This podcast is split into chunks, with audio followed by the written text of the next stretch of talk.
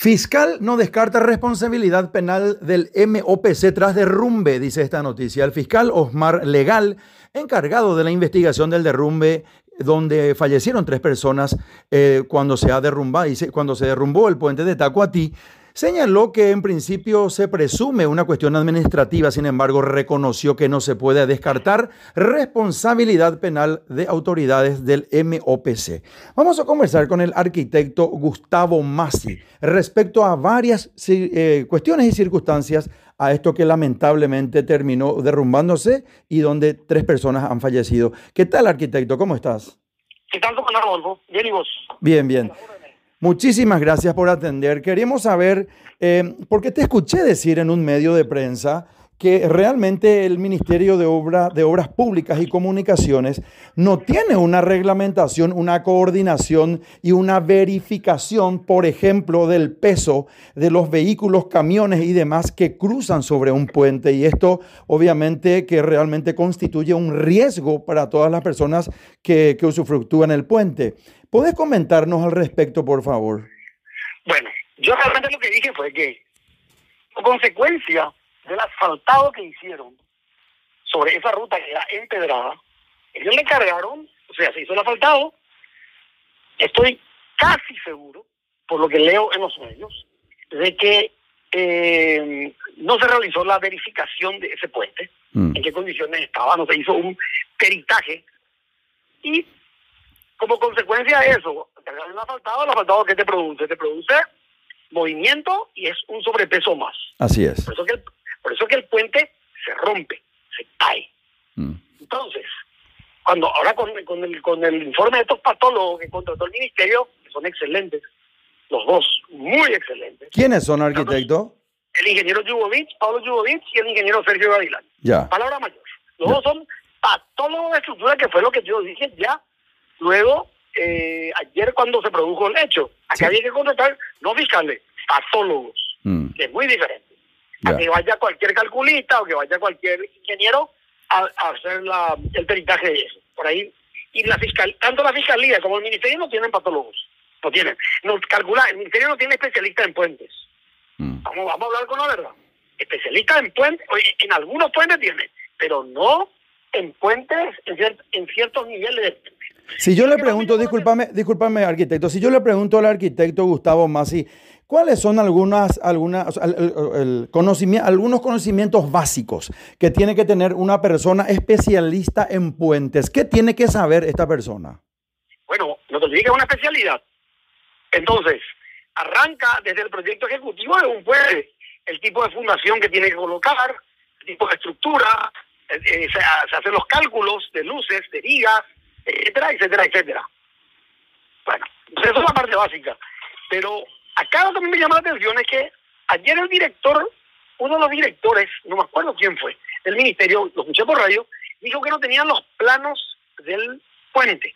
Mm. Cosa que me parece, es eso para mí es ofensivo como profesional. Porque no puede ser que el Ministerio de Obras Públicas, el ministerio más importante de la República, en, en tema de obras, ¿cómo no va a tener el plano de un puente por más que se haya hecho hace 20 años. Eso es ridículo. Caemos en lo que siempre dije públicamente, que el ministerio no hace proyectos ejecutivos para las construcciones de sus obras. Y este es el resultado de eso. No tiene el plano ejecutivo de, esa, de ese puente. Pero vamos a continuar.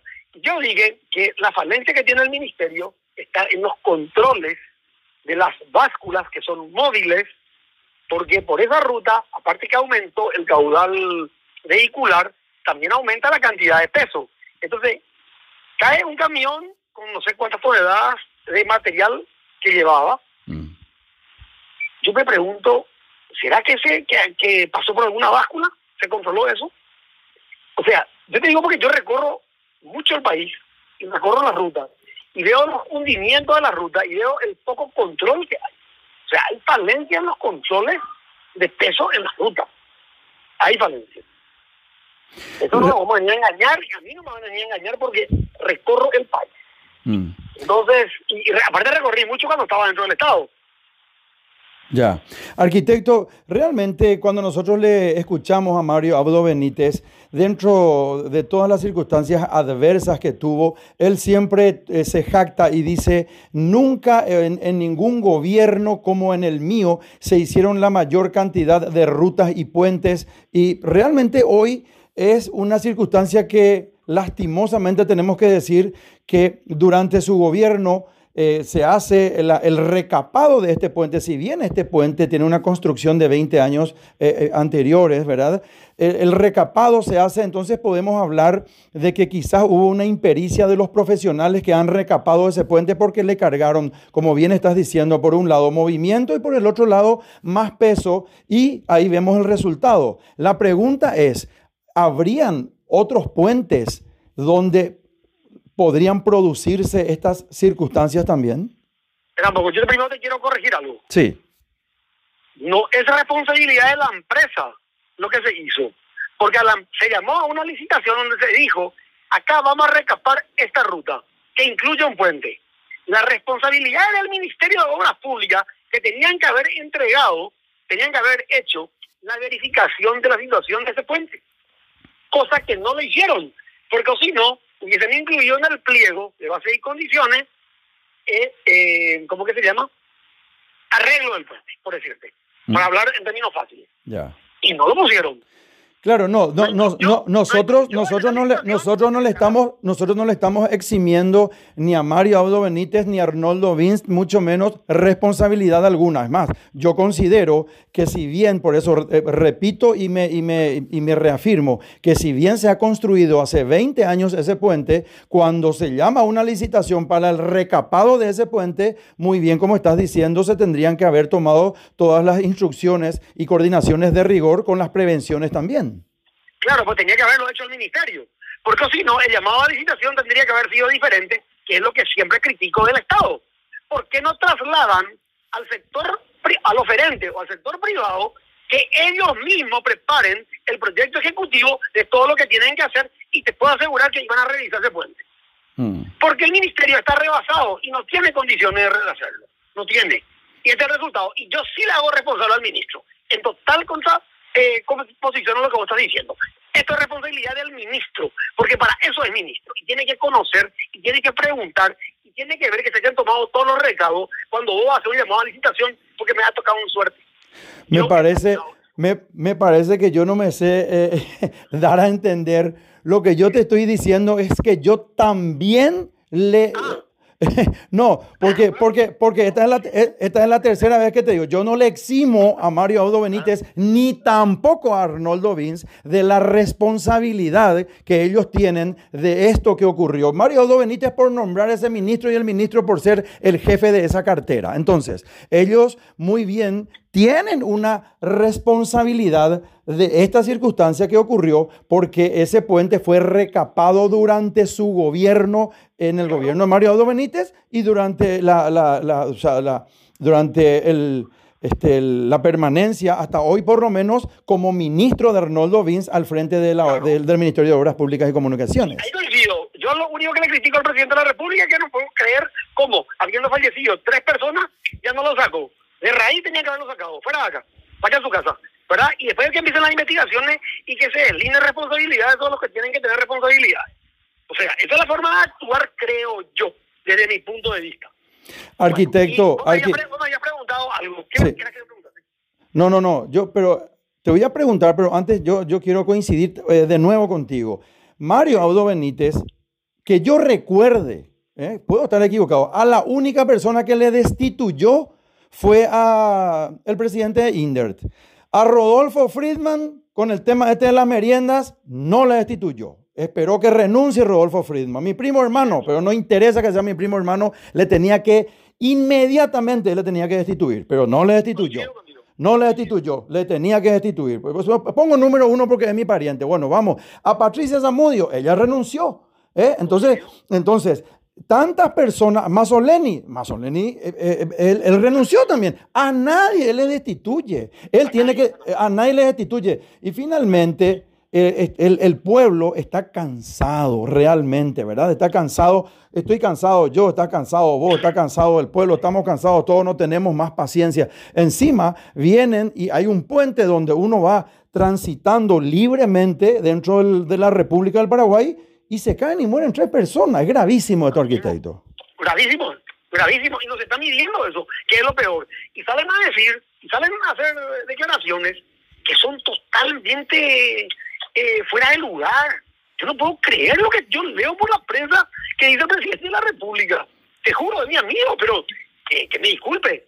No puede salir a decir, el ministro no puede saber todo. Tiene que saber todo para eso el ministro. O si no, que se vaya a su casa. Lo que pasa es que es un, es un muchacho que no tiene la formación para saber lo que pasa dentro del ministerio.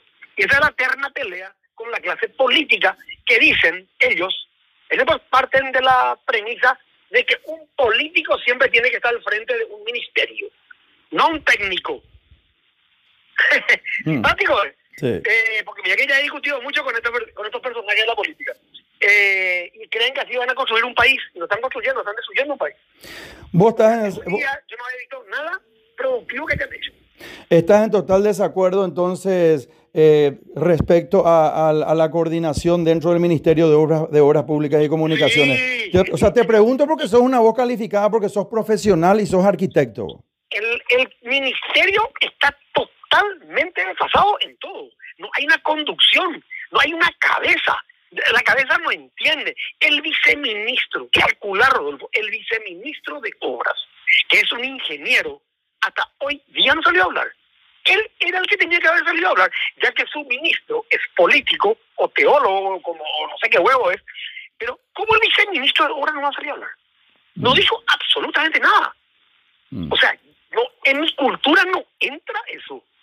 Esto es una falta de respeto. Fallecieron tres personas, tres compatriotas. Esto es gravísimo. Así mismo, así mismo. Y el, segundo, y el segundo puente que se cae, ¿eh? el segundo. ¿Cuál fue el, primero, ¿cuál, fue el primero, arquitecto? de todo a ti, que yo que, que vino ese vino ese raudalo, ese ese ah, y a la agua llevaron. Tenés razón, tenés razón, tenés razón. que inauguraron como muy platillo, porque qué pasa acá. Ellos para acá, eso es lo que yo digo. Yo celebro que hagan una cantidad enorme de ruta. Eso fue lo que me preguntaste. Pero ¿sabes qué? Yo critico. ¿Cuál es el nivel de las rutas que se están haciendo? Y estoy hace rato que, voy, que vengo diciendo esto. Y te voy a contar algo. Hoy lo escuché a un señor que trabaja en el Ministerio de Obras Públicas, que declaró en la 970 o en la 730, por ahí declaró, mm. porque lo escuché esta mañana, donde él es capataz de obra del ministerio. Mm. Y denunció varias veces a su inmediato de que las obras que donde él está no se hacían de acuerdo a las especificaciones técnicas. Gravísimo. Gravísimo. Entonces yo digo, yo digo Siempre vengo diciendo, no hay fiscalización de rutas. Mm. No hay fiscalización de rutas. Yo quiero saber cuánto tiempo van a durar todas estas rutas que se están haciendo. Yo celebro que hagan 4.000, 5.000 y 10.000 kilómetros cuadrados, 10.000 kilómetros de ruta también, ¿verdad? Para que el Paraguay realmente esté cubierto y todo el mundo pueda sacar su producto. Pero, ¿cuál es el nivel de las rutas? O sea, ¿quién le pone la cascabel al gato? Eso yo quiero saber. Mm. Uno. Dos. ¿Con qué criterios se adjudican las obras? Porque yo por lo que estuve viendo, acá se adjudica a la buena de Dios y tengo documentos, tengo papeles que te puedo llevar a mostrar. Y puedo, te puedo entregar a la prensa. ¿eh? Me encantaría. Me encantaría, arquitecto. Hace poco, dije, hace poco dije en un programa y llevé los papeles este mamotreto que se hizo en Iguazú, que costó 20 veces más, precios puestos por ellos. ¿eh? No es que estoy no es que yo esté inventando. Mm. Tuve precios puestos por ellos. ¿Y qué pasó? Nada no pasa. ¿A quién le hace la acusa? A nadie. Mm. Sigue la joda. Sigue la joda. Vamos a ponernos en contacto contigo, nuestro departamento de prensa. Queremos esos papeles. Vamos a mostrar en nuestro diario digital, en nuestros programas de radio y televisión. Y te vamos a convocar si podemos hablar en nuestro programa de televisión también contigo. ¿Te parece? Sin problema. Yo te muestro dos, hermano. Y sabes que esto no es una cuestión, como yo siempre digo, personal. Esto es una cuestión país donde tenemos que ser serios. Entonces yo no aguanto, vamos a construir el Paraguay. Y acá hay un contubernio tanto entre las empresas y el Estado, que eso es lo grave. que se prestan a esto. Porque si yo me voy a un peritaje, yo te juro que muchas veces quiero hacer, me quiero, tener el poder como ahí hacer un peritaje de cierta ruta. No quiero ni pensar lo que voy a encontrar. No quiero ni pensar, te cuento, ¿eh? Vamos a, vamos a sumar fuerza, vamos a, a poner una lupa importante y vamos a hacerle saber a la ciudadanía. Yo te agradezco mucho por esta entrevista. A lo que necesites. Vamos a estar en contacto permanente. Un gran abrazo y un excelente fin de semana. Igualmente. Conversamos con el arquitecto Gustavo Massi. Radio Primero de Marzo, 780 AM de la mega cadena de comunicación. Vamos por más Paraguay.